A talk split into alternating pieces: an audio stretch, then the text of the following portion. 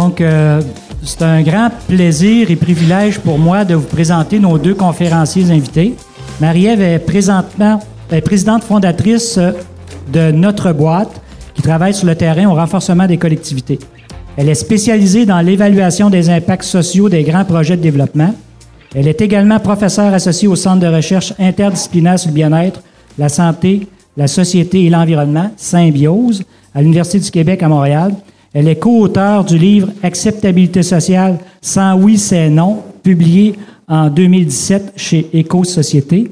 Euh, le livre Ceux qui au dossier d'implication citoyenne, l'environnement, l'impact de l'environnement sur euh, l'impact social, environnemental, sur les grands projets.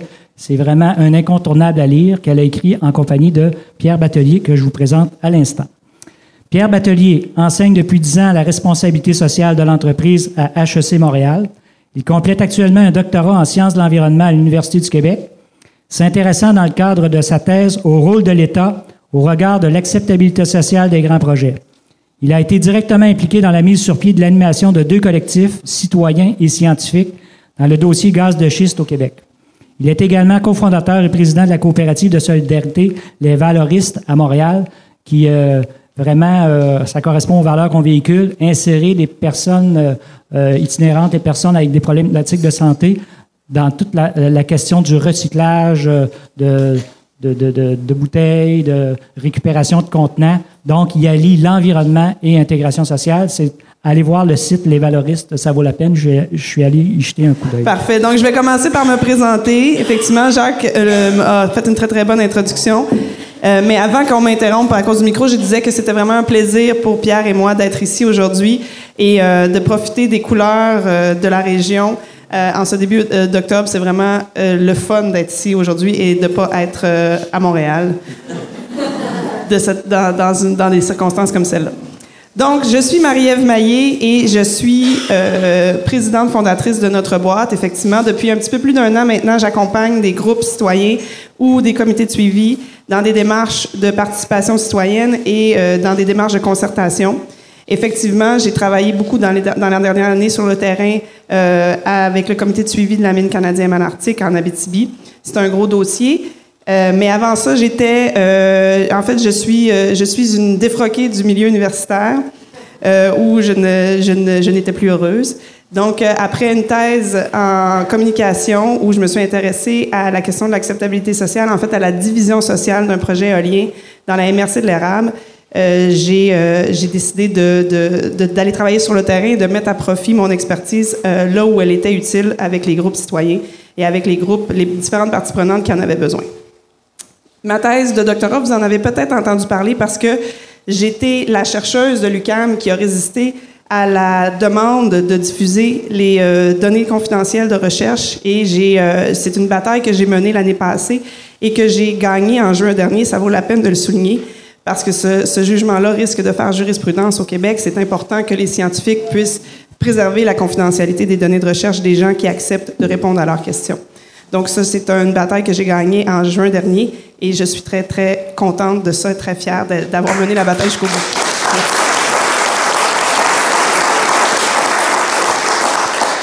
Mais ce qui est intéressant, en fait, dans, le dossier de l'érable, c'est un projet éolien qui été très controversé, qui est toujours devant les tribunaux.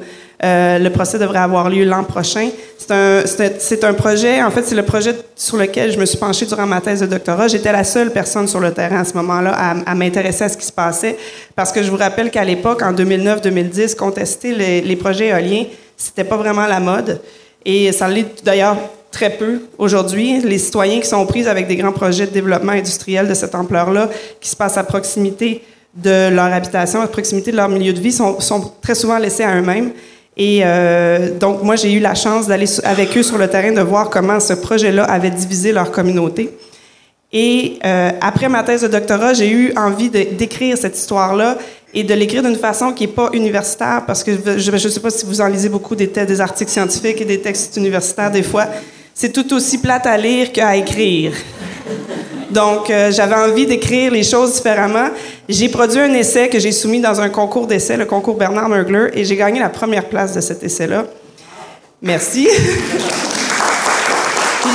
pourquoi, pourquoi je vous dis ça? Parce que, en fait, c'est de là qu'est né le projet de livre que, dont on va vous parler aujourd'hui parce que en gagnant la première place, on m'a offert, on m'a offert de publier mon texte chez Éco-Société. Et de fil en aiguille, le projet d'essai euh, transformé sur l'acceptabilité sociale de l'éolien s'est transformé en projet plus vaste sur l'acceptabilité sociale en général. Et euh, finalement, l'essai sur l'érable est devenu une annexe dans notre essai. Parce que j'ai, euh, quand j'ai accepté de, de, de, faire ce plus grand projet-là, j'étais et je pouvais, c'était une occasion en or que je pouvais pas refuser, mais j'ai eu l'impression un peu de refaire ma thèse de doctorat et euh, s'il y en a parmi vous qui en ont déjà fait une, vous savez qu'une, c'est amplement suffisant et qu'on n'a pas envie d'en faire une deuxième une fois qu'on l'a fait, qu'on a fait la première.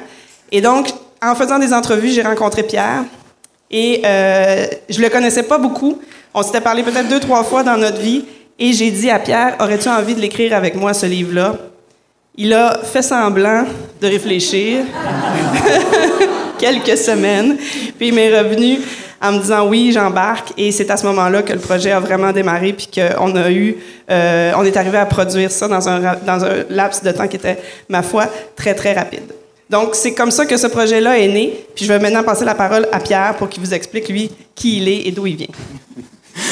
Bonjour à tous. Oh, mon Dieu, je parler un petit peu plus loin. Euh, euh, oui, euh, c'est ça. Ce livre, c'est d'abord une magnifique rencontre avec euh, avec Marie-Ève. Les dimensions humaines sont souvent prépondérantes dans dans beaucoup de projets de lutte citoyenne, mais aussi derrière évidemment nos vies professionnelles, l'écriture de livres comme ça. Donc en tout cas, c'était c'est merveilleux. Je suis bien content d'être là, là, puis faire ça ensemble, c'est toujours un, toujours un plaisir. moi, ce qui m'a interpellé dans ces questions-là, toujours un peu la tension entre le milieu universitaire puis les réalités du terrain. Moi, j'ai pas encore terminé ma thèse. Je suis en phase terminale, j'espère, de finalisation. Non, c'est une étape un petit peu difficile sur la fin, là, mais on va, on va passer au travers. Et euh, par contre, euh, au contact du milieu universitaire, des publications, je sentais une certaine euh, frustration à la distance que prend le milieu universitaire des fois des récits citoyens, de toute la connaissance qui est générée autour des grandes controverses qu'il y a eu les années passées, une espèce de, snobisme un peu par rapport à un certain, un certain matériel. Et l'autre élément qui m'a interpellé, c'est le, le, le, fossé que je voyais entre le traitement que faisaient les médias puis le monde académique parfois des mobilisations sociales au Québec puis les réalités qu'on constatait sur le terrain, réalités que j'ai beaucoup euh, plus vécues dans les dossiers, surtout du gaz de schiste, dossiers miniers aussi où j'étais plus directement impliqué dans différents un comité, euh, comité citoyen. Et aussi dans le dossier des, des valoristes. Euh, juste rapidement, les valoristes, c'est les glaneurs qui vont les ramasser les contenants consignés là, dans votre bac de recyclage ou souvent à terre un petit peu partout, puis qu'on a tendance à oublier. C'est à peu près 2000 personnes juste sur l'île de Montréal qui survivent ou qui arrivent à pas tomber dans la rue grâce à ces revenus-là. Là. Donc, il faut juste essayer de les faire exister. Ça aussi, c'est tout un combat social qu'on mène. Puis essayer d'ouvrir des centres de tri de ces contenants consignés en milieu urbain, c'est aussi des beaux enjeux de voisinage du côté promoteur. Donc, j'ai aussi les deux facettes de ces enjeux-là d'acceptabilité sociale. Alors, donc ce livre-là, c'est sûr, il y a des, des, objectifs personnels, mais aussi nous, l'idée, c'était vraiment d'aider les gens qui vivent des conflits à mettre des mots parfois sur euh, sur ce qu'ils vivent. Euh, on a ressenti le besoin, euh, puis on a eu aussi un retour positif dans le fait qu'on vient les outiller. Euh, c'est ce qu'on essaie de faire, d'apporter les nuances dans plusieurs des caricatures qu'on a dans le débat public. Moi, c'est vraiment quelque chose qui euh, qui m'a interpellé, où on est toujours dans un mode binaire, les, les, opposants contre les promoteurs, les pour contre les contre, les gens concernés contre ceux qui n'ont pas leur pas leur place ici. on met toujours les gens dans des cases et bien souvent le citoyen mobilisé dans cette euh, opposition n'a pas toujours le beau rôle. OK. Et euh, ça fait en sorte que souvent, ça mine sa capacité à participer. C'est comme si son, sa légitimité à, s'ouvrir la boîte, à prendre la parole, était comme minée dès le départ. Puis ça fait en sorte aussi, quand les deux, les acteurs veulent dialoguer, que ce soit les militants avec les citoyens, euh, la discussion avec les élus, les promoteurs, ben ce, ce dialogue est plus difficile à construire. C'est parce qu'on se comprend pas, on n'apprend pas à se parler. Donc ça, c'était un des premiers buts. Et après, l'idée, c'était aussi d'apporter des pistes d'amélioration des outils qu'on a actuellement pour évaluer les projets, faire de la participation publique, évidemment toute la prise de décision euh, gouvernementale derrière ça. Parfait. Donc, euh, si je vous demandais qu'est-ce que c'est l'acceptabilité sociale, rapidement, je dirais qu'aujourd'hui, c'est le mot qu'on emploie pour parler d'un projet qui aurait l'appui populaire.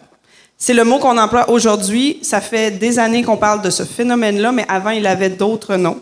On parlait de conflit, on parlait d'opposition, on parlait de contestation, mais c'est le, phénomène n'est pas nouveau, n'est pas récent. D'ailleurs, si je prenais un moment puis que je demandais de me donner trois, quatre exemples de quand vous pensez à acceptabilité sociale, des projets, des dossiers, euh, des gens qui sont en mesure ici de me donner des exemples de problèmes d'acceptabilité sociale. Je vois des mains qui se lèvent.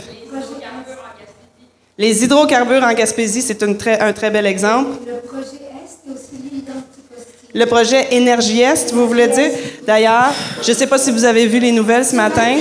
Donc, je vous, offre la possibilité, soit on fait peut-être une minute de silence ou alors une bonne main d'applaudissement.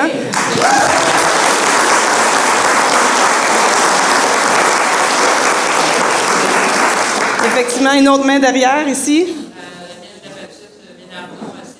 Le projet Ménarno à cette île est effectivement un projet qui a soulevé des enjeux. Oh, parfait, parfait, excellent. On sera déjà challengé. Il y avait une main ici. La cimenterie à part Daniel Gascon. Oui. La plupart des projets d'industrie minière dans les pays du Sud. Euh, oui, effectivement, c'est pas un enjeu qui est purement québécois. Très juste derrière. La construction de barrages sur la rivière La construction de barrages est aussi, oui, les enjeux euh, d'énergie, oui. La romaine, effectivement. Madame? Le port méthanier, oui, c'en est un autre, effectivement. Madame Issan Rouge? Dans les Laurentides, à Saint-Adolphe d'Howard, effectivement. Effectivement. Donc, vous voyez rapidement, en fait, tout le territoire du Québec connaît des problèmes qui sont liés à l'acceptabilité sociale. Mais ce qu'on tient à dire ce matin, c'est que ce n'est pas que les grands projets de développement qui suscitent des enjeux d'acceptabilité sociale. Voulez-vous en ajouter un autre? Je voulais mentionner qu'on n'utilise plus de pesticides dans la ville de Longueuil pour les gazons. Mm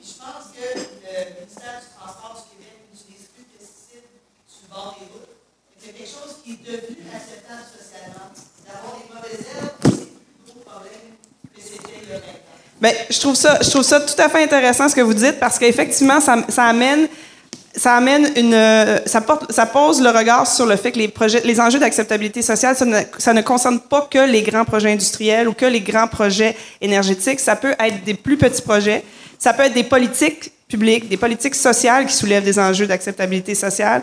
Ça peut être même des projets à toute petite échelle. Des fois, euh, l'établissement d'un sens unique dans un quartier, ça peut créer des enjeux d'acceptabilité sociale si ça modifie énormément le paysage et, le, milieu de vie. Donc, en fait, c'est pas que les grands projets qui soulèvent ce genre d'enjeux-là. Ça peut être aussi plus petit. Oui, puis grand, c'est toujours relatif. Un projet de petite échelle, mais dans une toute petite communauté, peut devenir très grand aussi euh, pour euh, cette communauté-là. J'ajouterais peut-être aussi tous les projets de développement urbain, euh, résidentiel, incluant notamment la, place que les écoles occupent aussi dans ces développements-là, là, qui sont des enjeux importants quand on parle beaucoup d'acceptabilité sociale. Les parcs aussi, là, au-delà des mines, mais aujourd'hui, la réalisation de parcs, dans un sens comme dans l'autre, l'histoire, je pense, je parlerai tantôt de l'importance de retourner en arrière sur les grandes mobilisations sociales, mais on est dans un parc de la CEPAC aujourd'hui, ben, on pensait à Forillon, à l'historique qu'on a, à l'expropriation de près de 225 familles. Donc ça s'est pas toujours fait non plus dans des conditions toujours faciles. Le dernier parc national qu'on a créé au Témiscouata, ça a été un grand débat qui a beaucoup divisé la communauté aussi également et dont on n'a pas toujours euh, conscience. Donc oui, il y a ces grands projets industriels, mais il y a aussi d'autres projets euh, euh à, à, différentes échelles.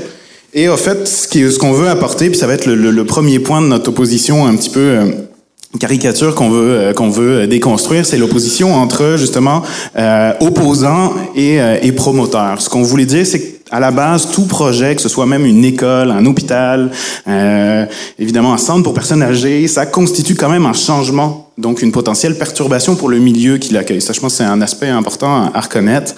Euh, et un autre élément qu'on veut important, souvent, un petit peu plus quand on est dans les ressources naturelles, on utilise souvent la carte. La carte, c'est quelque chose de figé. Donc on dit, ah, on va installer notre projet ici, mais quand on arrive sur le territoire, le territoire est dynamique. Il y a déjà d'autres projets qui sont en cours. Il y a des projets de vie, des projets professionnels. Il y a des d'autres euh, d'autres usages du territoire. Et quelque chose qui est assez euh, particulier sur lequel on a vraiment voulu euh, mettre l'emphase, c'est euh, de dire que justement, souvent, on caricature les gens qui remettent en question les nouveaux projets, souvent qui viennent de l'extérieur sur le terrain, comme des opposants. Par défaut, ils deviennent tout de suite dans le, dans le rôle de l'opposant. Pourtant, ils sont souvent eux-mêmes promoteurs déjà d'autres projets. Euh, par contre, celui qui arrive de l'externe, hein, qui vient s'opposer à ces projets existants sur le territoire, lui devient promoteur avec tout le l'aura positif qui, euh, qui vient derrière. Et de manière générale, ça joue sur tout un discours où on a tendance à stigmatiser un peu la contestation sociale, l'opposition. C'est pas bien. Vous savez, normalement, les gens sont pour les projets. Ça, c'est encore drôle. C'est quelque chose qu'il faut, euh, quand on creuse derrière, est-ce que les gens sont vraiment pour certaines filières, certaines activités? C'est pas toujours, euh, pas toujours le cas. Donc, on la présente l'opposition comme un vilain défaut, une espèce de déviance sociale. Puis, je pense qu'il y a un, un bout de chemin important euh, à faire là-dessus. On entend parfois les gens s'opposent pour s'opposer euh, qu'ils ont rien d'autre à offrir. Euh, parfois, c'est faux, c'est parce qu'on n'écoute pas, on n'a pas regardé ce qu'ils offraient déjà. Euh, ou parfois, on leur demande, OK, euh, qui, qui- vous avez pas, là, on pourrait créer 500 emplois, mais comment allez-vous créer 500 emplois? Bon, est-ce que c'est vraiment leur rôle d'avoir constamment à offrir une alternative avant d'avoir le droit de dire, OK, par contre, j'ai d'autres préoccupations légitimes? C'est un petit peu problématique. Une image merveilleuse de Marie-Ève, c'est de dire, est-ce qu'il faut euh, penser de, de- c'est comme exiger aux gens de dire de quelle couleur vous allez repeindre votre maison pendant que la maison est prise en feu. là. Les gens sont dans l'urgence, ils n'ont pas tout le temps l'énergie pour dire voici ce qu'on va être capable de faire après, peut-être, ou d'autres comme autres euh, projets. Donc ça, ça fait en sorte, c'est parfois difficile de mettre la première pancarte non, on veut pas être associé aux nonistes, aux activistes, aux chialeux. Combien d'entre nous ont entendu ça quand ils étaient dans les luttes citoyennes? Mais euh, c'est des caricatures qui jouent pour beaucoup puis qui parfois freinent un peu l'implication euh, citoyenne sur le terrain. Mais il y a pire que ça comme euh, qualificatif. Effectivement, le pire du pire, c'est de se faire dire Ah, on sait bien, ce n'est que du pas dans ma cour. Ça, c'est la déviance ultime. D'ailleurs, on entend même qu'on entend souvent parler du syndrome pas dans ma cour, comme si on venait de diagnostiquer une maladie aux gens. C'est une, euh, c'est une anomalie. Ça ne devrait pas être. C'est un, c'est un problème qu'on vous, euh, qu'on vous, on vous affuble déjà d'une étiquette avant même de commencer la- la discussion. Donc, le pas dans ma cour, ce serait finalement une réaction égoïste, individualiste de, gens qui sont situés trop près des installations, donc ils sont plus en mesure de bien les évaluer, ils sont trop près. Et, leur réaction n'est qu'épidermique, dans le fond, et elle, euh, relève d'un intérêt individuel. Alors que, euh, finalement, cet argument-là, il sert essentiellement à disqualifier le, discours de gens qui euh, ont une légitimité dans le débat et une légitimité à s'exprimer. Donc, le pas dans ma cour, c'est un argument qui sert à clore le débat, parce qu'il n'y a, pas de discussion ensuite. C'est du pas dans ma cour, c'est du pas dans ma cour.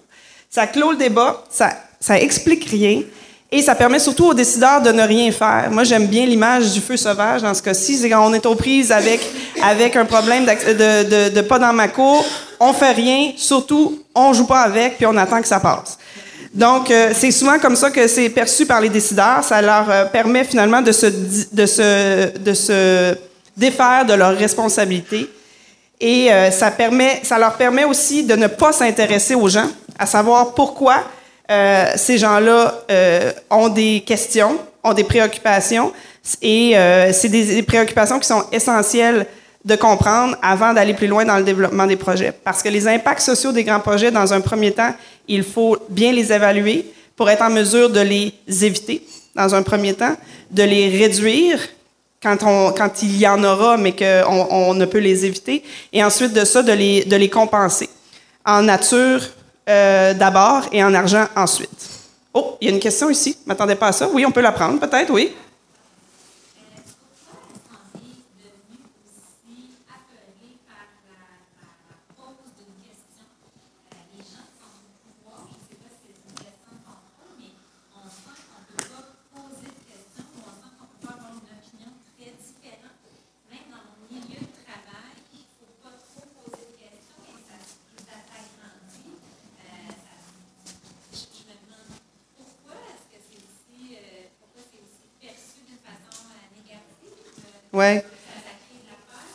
Oui. Est-ce qu'on a entendu la question de madame qui elle demande pourquoi finalement on, a peur des citoyens qui posent des questions ou même dans le milieu de travail, pourquoi on a peur des gens qui posent des questions? Donc euh, moi ce que je pourrais dire en fait dans le développement des, des projets, c'est que les questions c'est généralement euh, des délais et euh, c'est des coûts. Et, et c'est aussi un promoteur qui perd le contrôle sur le message qu'il veut diffuser.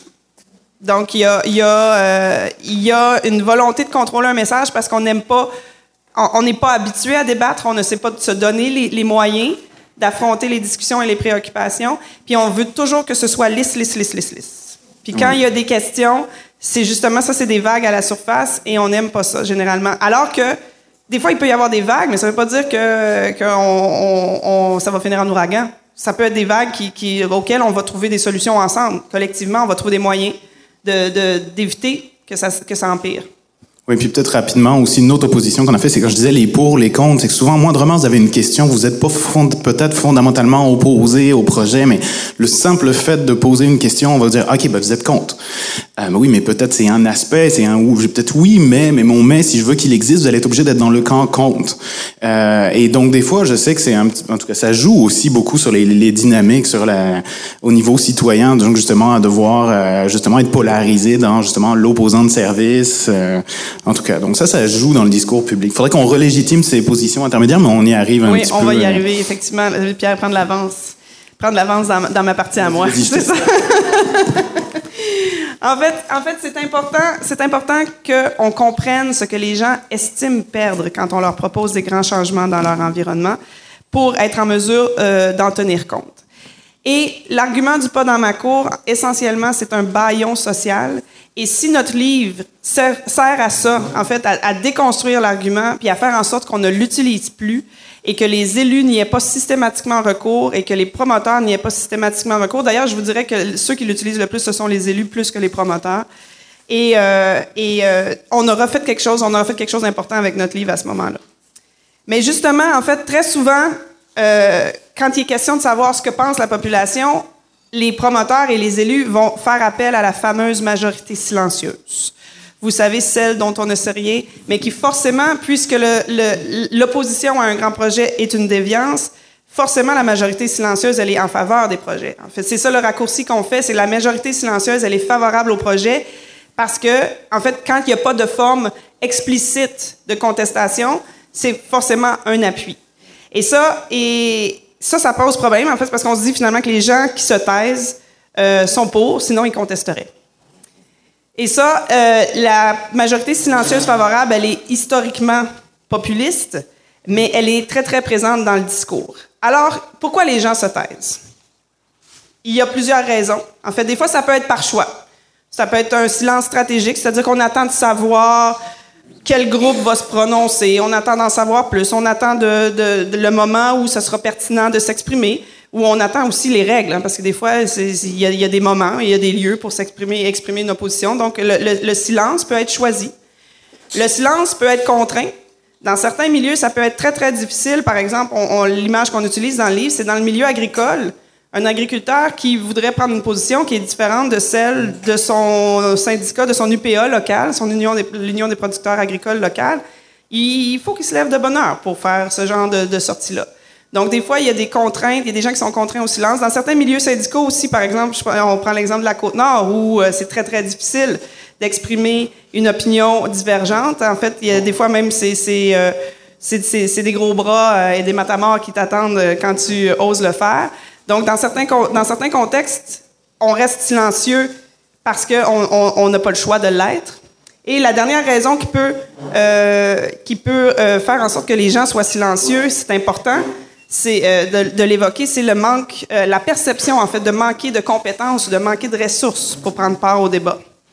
Et, là, à titre de réseau des établissements vers Brundtland, vous êtes, vous êtes directement concernés dans la mesure où c'est les enseignants, c'est le milieu de l'éducation qui équipe les gens, qui leur donnent les compétences et tout ça pour qu'ils se sentent ensuite compétents pour prendre la parole dans un, quand un événement près de chez eux, quand un projet près de chez eux suscite euh, des questions et des oppositions.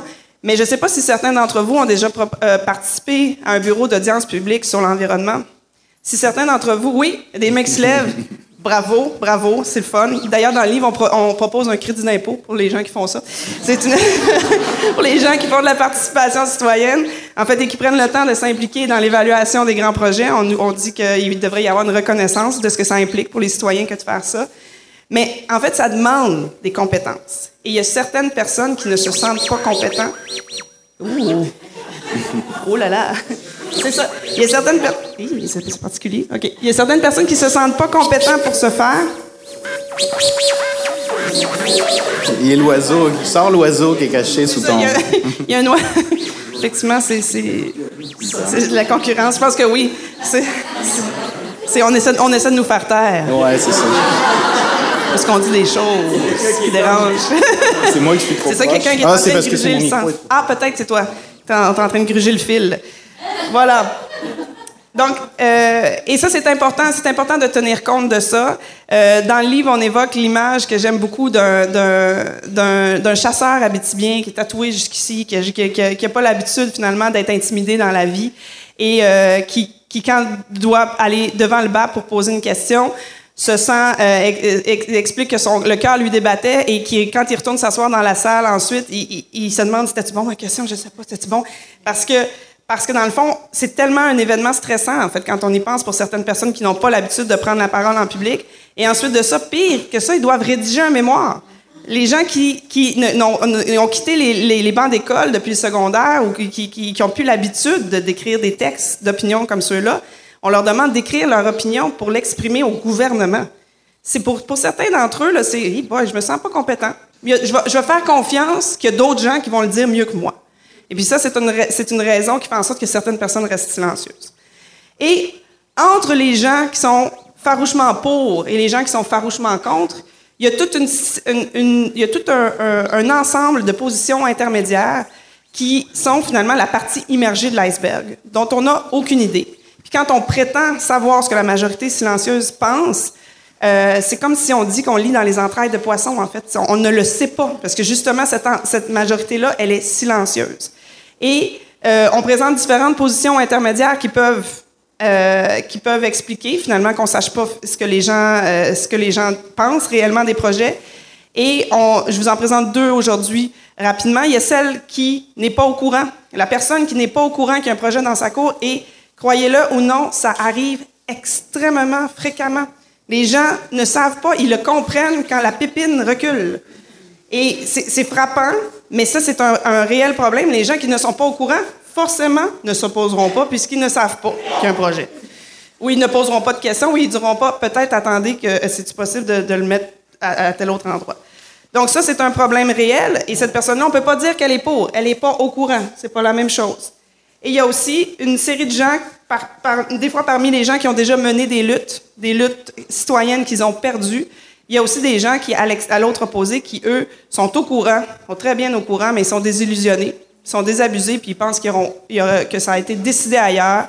C'est déjà canné, il n'y a rien qu'on peut faire, le projet va voir le jour. Puis ça, c'est des gens, c'est pas des gens nécessairement qui sont pour, mais c'est des gens qui ne prendront pas la parole en public. Yes. Et euh, bon, donc euh, on parlait du silence. Moi, je vais vous parler un petit peu du bruit, qui est un peu le, corollaire. Donc, euh, une tendance qu'on a vue beaucoup dans les dans les dans les dernières années, puis une, pression qui vient aussi de la part du milieu des affaires, c'est d'exiger de la part des citoyens, dans une opposition parfois un peu factice entre les gens qui sont vraiment concernés, puis ceux qui ne le sont pas, qui devraient peut-être pas être présents ou consultés, c'est de- d'exiger du citoyen qu'on fasse le test de sa représentativité puis de sa légitimité. On a même il y a même des propositions pour que ce soit obligatoire de faire une preuve qu'on est légitime et représentatif avant d'aller participer euh, aux audiences euh, publiques. Il y a eu des, mémoires déposées en ce sens-là par le Conseil du patronat. Euh, et évidemment, ça c'est un, élément problématique, mais ceux qui ont vécu des luttes citoyennes, un, des éléments qu'on voit beaucoup, c'est le dictat du nombre. C'est qu'il faut forcer, il faut que vous travaillez fort pour faire la preuve de votre poids puis de votre représentativité. Euh, même s'ils avaient pourtant parfois des, euh, des revendications extrêmement... Oups, je m'excuse extrêmement légitime. Vous travaillez d'arrache-pied, souvent bon par pétition, parfois par des pancartes, parfois par toutes sortes de moyens pour essayer d'exister puis de faire preuve du nombre. Sauf que euh, dans tout ce temps-là, déjà vous laissez beaucoup d'énergie et vous vous faites pas faire monter euh, forcément les informations puis vos, euh, vos préoccupations. Et quelque chose qui qui qui qui qui est problématique, c'est que euh, aujourd'hui c'est comme si une idée était plus bonne ou pertinente, mais euh, plutôt euh, portée par suffisamment de gens. S'il n'y a pas assez de gens qui, qui la portent, c'est qu'elle est pas intéressante à considérer. Évidemment, là, c'est extrêmement problématique. Puis historiquement, regardez combien de petits groupes ont euh, allumé euh, l'ensemble de la collectivité sur des enjeux majeurs ou ont eu des préoccupations extrêmement légitimes. Donc, de tasser la pertinence d'un groupe parce qu'il est minoritaire ou très peu nombreux, c'est extrêmement euh, problématique. Euh, puis cette même logique euh, quantitative puis majoritaire, c'est avec ce genre de logique-là qu'on dit, ben écoutez, regardez, il y a 95% d'appui. Euh, bon, il y en a juste 5% là, qui, qui, qui sont contre le projet. Oui, mais ceci, si 5%-là vit une violation majeure de ses droits ou une détérioration massive de ses conditions de vie, est-ce que ça justifie le projet? Non, pas forcément. Donc il y a un danger aussi avec cette logique, euh, logique majoritaire. D'ailleurs, c'est pas pour rien que la plupart de nos États développés ont des systèmes en place pour protéger spécifiquement les minorités. Puis c'est aussi pour ça qu'on fait en sorte que d'habitude, quand on parle de droits de l'homme, l'ONU est très claire là-dessus. Quand on parle d'enjeux de droits de l'homme, on peut pas les mettre dans la balance, les compenser avec d'autres éléments en termes d'emploi ou de compensation monétaire. Ça doit être traité de manière, de manière distincte. Tu voulais dire des droits humains, hein, Pierre? Ah, des droits humains, oui, je sais, j'ai un biais. Pourtant, je l'enseigne. J'enseigne le rôle des droits de l'homme, mais, mais des droits humains, mais c'est ça, c'est... Je... C'était un... Tu me verrais, je- je- dans mes slides, j'arrive quand je l'écris, mais des fois, ça revient. Je, m'excuse. je sais. Euh, une autre formule pernicieuse qu'on entend souvent aussi, c'est que l'acceptabilité sociale, c'est pas l'unanimité sociale. Oui, on est d'accord, mais c'est un problème de cette formule-là, c'est que c'est une bonne excuse pour ne rien faire. De toute façon, ah, de toute façon, il y aura toujours des groupes minoritaires, des groupes qui sont contre. Donc, à quoi bon essayer de les écouter? Euh, Ça, c'est extrêmement dangereux. Donc, on va essayer de se, aller chercher une majorité. Par contre, les groupes, les voix discordantes, les groupes dissidents, au contraire, on va essayer de les marginaliser plutôt que de les écouter, de traiter, de voir ce qu'ils ont à dire. Ça, c'est extrêmement dangereux. Bon, nous, on est d'accord que l'unanimité est pas forcément atteignable. Ça veut pas dire qu'on ne devrait pas la viser. C'est comme l'égalité. C'est un objectif, un principe, surtout les pouvoirs publics. OK, elle est pas atteignable. Ça n'empêche pas que ça devrait être un objectif d'aller chercher l'unanimité puis d'essayer de rassembler le plus de personnes possible autour des projets et non pas de camper une grosse majorité puis de stigmatiser le petit groupe. Donc euh, voilà. Ça, c'est le test de la représentativité. Rapidement sur la légitimité à participer. Euh, on parle souvent d'acceptabilité sociale. Il y a le côté le social d'acceptabilité qui est un gros enjeu dans la définition aussi qu'on a tendance. Qui accepte, qui participe pour le, euh, est-ce que c'est les gens locaux, est-ce que c'est les gens à l'échelle nationale? On voit aussi dans beaucoup de dossiers qu'on a une certaine tendance à faire changer ces échelles-là d'un, d'un dossier à l'autre. Ça permet des fois de tasser quelques voix discordantes. Un exemple qu'on aime beaucoup, c'est celui d'Anticosti. Pendant longtemps, euh, jusqu'en 2014, on, pensait avoir un appui local, puis les promoteurs, le gouvernement disait, écoutez, l'acceptabilité sociale, c'est les gens qui vivent sur place, c'est important pour eux, c'est eux qui doivent, euh, l'acceptabilité sociale, c'est à ce niveau local-là. Les groupes nationaux, là, ça vous regarde pas part. là. Euh, donc, euh, et à un moment, le vent a tourné aussi localement Anticosti. Et ce discours-là de dire que l'acceptabilité sociale est au niveau local a changé. Le, oups, un maire défavorable, il va organiser un référendum, ou finalement, le discours a changé. Ah, mais là, on parle d'enjeux nationaux, de ressources, de souveraineté énergétique. Ça, on peut pas restreindre cette question-là au local. De toute façon, ils sont émotifs, c'est du pas dans ma cour, on peut pas vraiment traiter, tu euh, c'est euh, juste se baser sur les gens d'Anticosti. Donc, vous voyez comment des fois on, on joue sur les échelles, sur la légitimité des groupes à participer, le néo-rural, l'artiste de la ville, comment ça qui prend position. Donc, euh, c'est aussi des, euh, des, des enjeux importants où on a tendance à exclure des groupes. Puis nous, ce qu'on ce qu'on dit, ce qu'on veut amener, c'est qu'on ne devrait pas demander aux, aux le fardeau de faire la preuve de sa représentativité devrait plutôt être le fardeau des promoteurs d'exclure des gens. Vous voulez exclure des groupes? OK. À vous de justifier pourquoi vous excluriez des groupes. Puis on est conscient que c'est pas facile des fois de traiter d'un enjeu avec des groupes locaux, nationaux. Est-ce qu'on est obligé de tout traiter ensemble? Est-ce qu'on peut pas faire des démarches distinctes? Je pense qu'on est capable d'avoir une évaluation à différentes, euh, à différentes échelles. Là, je, je commençais à te sentir émotif, Pierre. Oui. C'est ça, quand on aborde ces enjeux-là, Pierre devient, euh, devient parfois émotif. Et, et puis là, forcément, quand il est comme ça, il est beaucoup moins rigoureux, hein, on le voit. Alors, euh, c'est ça, ça on- c'est- c'est- c'est- généralement, les émotions, ça vous disqualifie à prendre la parole euh, en public dans ce genre d'enjeu-là. Et euh, on a tout un chapitre qui, pose- qui porte sur cette question-là parce que les émotions sont des informations. Et ça, c'est important d'en tenir compte euh, dans ce genre de dossier également. Juste à titre d'exemple, quand les gens sont émotifs, c'est une question de principe peut-être qu'on vient chercher avec le projet, quelque chose qui les touche vraiment profondément. C'est peut-être des gens qu'on- qu'on- qui sont sentis complètement exclus du processus. C'est des gens fatigués. Pensez-y quand vous êtes fatigué ou que vous êtes pas, euh, vous sentez pas bien. C'est des indices, toutes sortes d'informations. Puis ça, de manière générale, ce qu'on a vu, puis c'est l'autre aspect du livre, c'est dans tous les processus d'évaluation qu'on fait aujourd'hui de nos grands projets, il y a vraiment des déficits importants au niveau de, de l'évaluation. Donc il y a cette question des, euh, des émotions. Je me suis un petit peu perdu dans mes dans mon émotion là. Euh, Voilà, donc à, à, à, prendre en compte. Là, puis d'abord, d'ailleurs, les émotions sont pas juste l'apanage des citoyens. Là, c'est comme. Euh, puis d'ailleurs, il y a beaucoup de promoteurs qui sont très bien préparés par des consultants des heures durant pour surtout pas être émotifs au moment d'aller en avant. Mais euh, en tout cas, des fois, euh, c'est ça. Les citoyens ont pas toujours ces ressources. Donc les émotions, euh, les conflits aussi, ça c'est un autre aspect où on a un petit peu de misère à, à aborder cette question-là au Québec. On fait tout pour essayer de les éviter, les contenir, plutôt que de les comprendre et de, de mieux les gérer. Je pense qu'aujourd'hui, il faut changer un peu le regard sur le conflit, puis ça fait le lien avec la, question de Madame tantôt. Euh, les conflits, c'est révélateur. Quand il y a un conflit, ça veut dire qu'il y a peut-être des règles du jeu à revoir, des groupes qui se sentent pas inclus. Euh, c'est peut-être que justement, on a oublié complètement certaines alternatives, certaines options.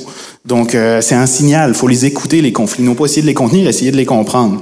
Puis, historiquement, là, oui, on n'aime pas la chicane. C'est une espèce d'idée reçue. Là, mais regardons historiquement, là, sans les conflits, sans les luttes sociales, sans les mobilisations sociales, euh, il y a beaucoup d'avancées institutionnelles qu'on n'aurait pas eu. L'Office de consultation publique de Montréal, les bases des règles d'expropriation, c'est la bataille des gens de Forillon qui nous les ont données euh, au, euh, au, Québec. Les standards de santé publique à tellement de niveaux, des règles de base de, de bienséance du milieu des affaires qui ont été gagnés par des luttes citoyennes?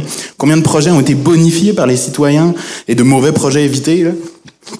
Mais euh, donc c'est ça aussi qu'il faut euh, qu'il faut revoir peut-être le, conflit sous une perspective positive. Ça n'empêche que le conflit, c'est un impact social qui est parfois extrêmement lourd et qu'on a tendance à négliger. Là, puis Marie va travailler extrêmement fort là-dessus. Là, puis c'est très précieux. Et de manière plus large, toute la question des impacts sociaux. Donc le stress qui est vécu par les gens par un projet ou par juste par la rumeur d'un projet parfois là, qui peut venir diviser la communauté, l'impact sur le tissu social quand vous avez des conflits interpersonnels, question des inégalités, donc en tout cas un ensemble d'impacts sociaux qui sont extrêmement euh, souvent laissés de côté. Et euh, évidemment, même chose pour les impacts sur les femmes. Alors qu'il existe des outils comme euh, l'analyse différenciée selon les sexes, on les mobilise pas ces outils actuellement dans l'analyse de projet. On aurait absolument besoin de rentrer ces nouvelles grilles d'analyse dans nos grands cadres. Dernier point euh, de, de l'évaluation, c'est la dimension économique, formation en économie, en gestion de mon côté. Euh, moi, quelque chose qui, que je voudrais euh, un petit peu euh, dépasser, c'est dépasser justement la bonne vieille analyse de retombées économiques. Là. et surtout mettre en exergue toutes ces limites. On en parle, on va voir un milliard, 4 milliards de retombées. C'est un gros chiffre en milliards, là, mais derrière ces chiffres-là, qu'est-ce qu'on met? On rentre des taxes, ah, des revenus fiscaux. Par contre, on prend pas en compte le, forcément l'évitement fiscal potentiel des compagnies. Euh, dans les taxes, on rentre d'ailleurs toutes celles des travailleurs hein, qui vont travailler dans ces projets, là, comme si c'était le promoteur lui-même. C'est quand même des taxes qu'on prend aux travailleurs, là, quelque part. Euh, on oublie toutes sortes de crédits d'impôt. Je sais pas vous avez entendu parler des fois où les retombées sont parfois un petit peu inférieures. Il y a d'autres éléments qu'on oublie de mettre dans l'équation. Et les emplois, ces fameux emplois pour lesquels on ferait, on ferait tout. Sauf qu'on oublie de dire, OK, des emplois, mais quel type d'emploi? Pour qui? Est-ce que c'est des emplois de qualité? Est-ce que c'est des gens, des emplois pour euh, locaux? Euh, et puis c'est des emplois qu'on va prendre d'autre part. Moi, j'ai eu une expérience assez euh, merveilleuse euh, dans le, BAP sur le, gaz de schiste. Vous aviez deux, deux, experts qui regardaient les retombées en termes d'emploi. Le premier avait fait une analyse de retombées économiques. On va créer 2000 emplois bruts. Oui, mais l'autre expert avait utilisé une analyse coût-avantage qui, lui, fait à une approche beaucoup plus dynamique. Il dit, oui, on va créer 2000 emplois, mais on va aller les chercher dans d'autres filières qui sont toutes en déficit de main-d'œuvre. Donc, au total, on va probablement créer zéro emploi et on va probablement détruire des PME qui génèrent d'autres emplois, donc le bilan va être négatif. Donc là, vous êtes complètement dans un autre paradigme. Donc ça aussi, c'est des, tous des outils de nuances qui sont extrêmement importants sur les retombées positives. Euh, je pourrais en apporter d'autres, vais me retenir. Euh, les, et aussi, l'autre angle mort, c'est les retombées négatives. La valeur foncière des maisons. Oh, on n'a pas de méthodologie reconnue au Québec, on sait pas trop. Ah, on va-tu le laisser de côté? Admettons que 10 000 maisons perdent 2 de leur valeur, c'est quand même un impact non négligeable. Est-ce qu'on peut mettre au moins le plus petit dénominateur? Non, non. Dans la balance, on regarde juste les retombées positives, pas le négatif. Nos infrastructures publiques, euh, les assurances collectives qu'on leur donne en cas d'accident. Là, il y a eu le règlement sur les hydrocarbures dépassant un 10, 20 millions de dommages. Tout ce qui dépasse, c'est la collectivité qui paye. C'est une prime d'assurance. Là. Allez chez l'assureur, vous la faire monnaie, savoir combien ça coûte. Là, vous allez voir combien on donne de subventions. Donc, rentrez tout ça dans l'analyse. Et le dernier point de l'analyse économique qui, est, euh, qui fait le lien avec les impacts sociaux, c'est qu'on regarde pas la distribution, la répartition des pots. C'est qui les gagnants, c'est qui les perdants, c'est qui, c'est quoi les transferts de richesses qui ont eu lieu avec le projet? Donc, en gros, on manque complètement euh, euh, d'un outil beaucoup plus adapté aux réalités. Euh, quand on fait un bilan économique, en tout cas, on a un regard très incomplet. Puis il n'y a pas de signe que le gouvernement va faire le contraire. Là, on fait un bureau des grands projets D'ailleurs, on s'intéresse qu'aux grands projets. On regarde pas euh, un ensemble de petits projets. Là, il y a une espèce de biais. C'est mieux pour le Kodak. 500 emplois d'un coup, ça fait des belles photos. Et euh, on nous propose un bureau d'analyse des, des, impacts économiques qui fut indépendant, mais qui ne sera finalement plus indépendant selon les dernières annonces, et euh, qui lui veut mettre de l'avant ses retombées économiques. Mais c'est pas ça dont on a besoin. On n'a pas besoin d'une agence de cheerleading pour les grands projets, là, payés à même les contribuables. On a besoin d'une meilleurs experts qui font justement cette analyse beaucoup plus large. Voilà. c'est vrai que je te sentais émotif, là, mon. Tu n'en étais pas moins rigoureux. En fait, euh, moi, j'aimerais conclure sur la notion de consentement que vous voyez qui est implicite dans le titre de l'ouvrage qu'on a, qu'on, a, le, le titre qu'on a choisi. Sans oui, c'est non. En fait, on se les fait, dans certains milieux féministes, on se les fait reprocher. D'ailleurs, si vous voulez parler, aborder la question, ça me fera plaisir d'essayer d'y répondre parce que je suis définitivement convaincue de la justesse de ce titre-là pour avoir travaillé avec des communautés aux prises avec des grands projets. Je sais que ces gens-là n'ont pas consenti au développement qui euh, leur est imposé. Et en fait, ça revient à notre idée de départ, c'est-à-dire que croire que les communautés et les communautés sont choyées euh, et qu'elles devraient se sentir choyées parce qu'elles ont été choisies pour le développement de grands projets. Je ne sais pas. Enfin bon, c'est ça. oui, c'est sûr là. C'est ça qui, euh, ça doit être ça. C'est ça croire d'emblée. En fait, c'est comme si on se disait, il y avait, il y avait qu'à la regarder la communauté, on voyait bien qu'elle voulait. C'est ça. Et c'est la même idée. C'est effectivement la même idée. Alors que euh, les citoyens, les communautés ont le droit à, à un milieu de vie exempt d'agression de la même manière que, que les femmes ont le droit à un milieu de vie exempt d'agression. Et ce n'est pas aux citoyens de faire la démonstration qu'ils ne consentent pas au grand projet. En fait, on veut renverser le fardeau de la preuve. C'est aux promoteurs à faire la, démonstration qu'ils ont obtenu l'approbation et le consentement de la communauté où ils veulent s'implanter. C'est pas du tout la même dynamique. Et c'est ce qu'on ce qu'on propose là, on est parfaitement conscient que c'est un changement de, de, paradigme. Et en fait, ce qu'on dit, c'est que euh, les promoteurs doivent justement faire la démonstration qu'ils ont obtenu ce consentement-là et euh, qu'ils ont tendu vers une plus grande euh, acceptation de leur projet davantage que de chercher à circonscrire puis à isoler les voix discordantes pour euh, faire la démonstration qu'ils euh, peuvent aller de l'avant avec leur projet. Parce que si on procède autrement, finalement, c'est banaliser la perturbation, euh, c'est même la nier, la perturbation d'un milieu de vie que peut représenter les grands projets de développement. Donc, je vous remercie.